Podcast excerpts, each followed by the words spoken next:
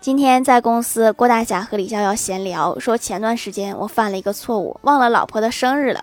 李逍遥说：“他说什么了吗？”郭大侠摇头说：“什么也没说。”李逍遥笑着说：“那不就是没事儿吗？”郭大侠叹了一口气说：“哎，关键已经一个月什么都没说了。要不你给郭大嫂啃个苹果认个错？”